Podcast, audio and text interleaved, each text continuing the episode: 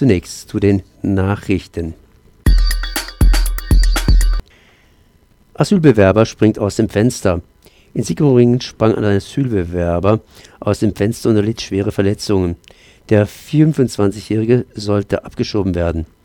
Als die Beamten ihn am frühen Mittwochmorgen abholen wollten, verbarrikadierte er sich in seinem Zimmer. Als die Beamten dennoch eindrangen, sprang er schließlich aus dem Fenster des dritten Obergeschosses sechs Meter tief und verletzte sich schwer an den Beinen.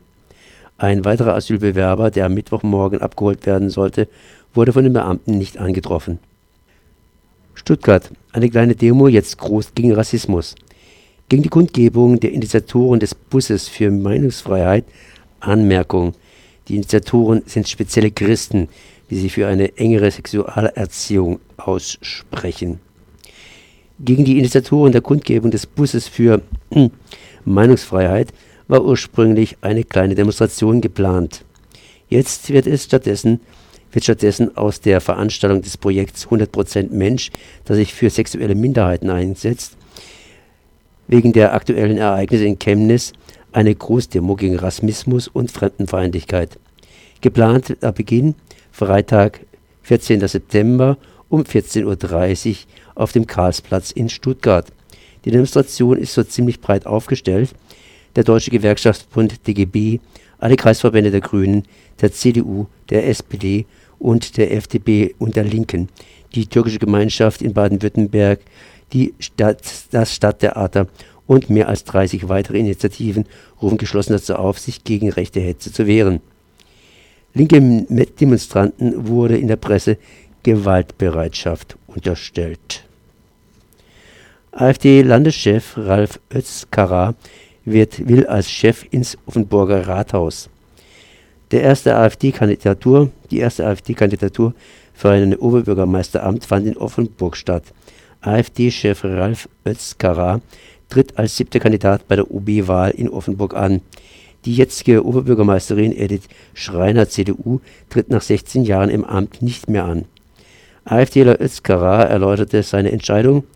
Ihm habe geärgert, dass beim hiesigen OB-Wahlkampf in Offenburg das Thema Kriminalität vermieden wird. Hintergrund: Mitte August war in Offenburg ein Arzt in seiner Praxis erstochen worden, zudem wurde eine Arzthelferin bei dem Angriff verletzt. Die Polizei nahm einen Asylbewerber aus Somalia als mutmaßlichen Täter fest. Schwere Krise bei der Bahn, Schweigen zu Stuttgart 21. Aus dem dramatischen internen Brandbrief des Bahnchefs Richard Schulz am 7. September geht hervor, der Konzern Deutsche Bahn AG befindet sich in einer tiefen Krise. Rekordhoch bei den Bahnschulden. Die 20 Milliarden Euro Schwelle wird 2018 überschritten und dies bei 43 Milliarden Euro Jahresumsatz. Rekordtief bei der Pünktlichkeit. Im August wurde laut Lutz die Pünktlichkeitsquote von 76 Prozent unterschritten. Nach unabhängigen Berichten sind es weniger als 70 Prozent. Rekordhoch bei den Bundesleistungen für die Schiene und rekordtief für das Image bei den Fahrgästen. Anfang des Jahres 2018 gab die DB zu, dass die Stuttgart 21 Gesamtkosten von 6,7 auf 8,7 Milliarden Euro anstiegen. Bahnchef Richard Lutz bezeichnete im April im Verkehrsausschuss des Bundestages S21 als total unwirtschaftliches Projekt und der baden-württembergische Verkehrsminister Winfried Herrmann erklärte Stuttgart 21 als größte Fehlinvestition der Eisenbahngeschichte. Dr. Winfried Wolf, Sprecher des Bündnisses Bahn für alle, rechnet vor und fordert, die neue Krise der Deutschen Bahn AG setzt den Ausstieg aus dem Monsterprojekt auf die Tagesordnung des Bundestages. Mit der Umsetzung des Konzepts Stieg 21 lasse sich auch heute noch in Stuttgart zwischen 4 und 5 Milliarden Euro einsparen.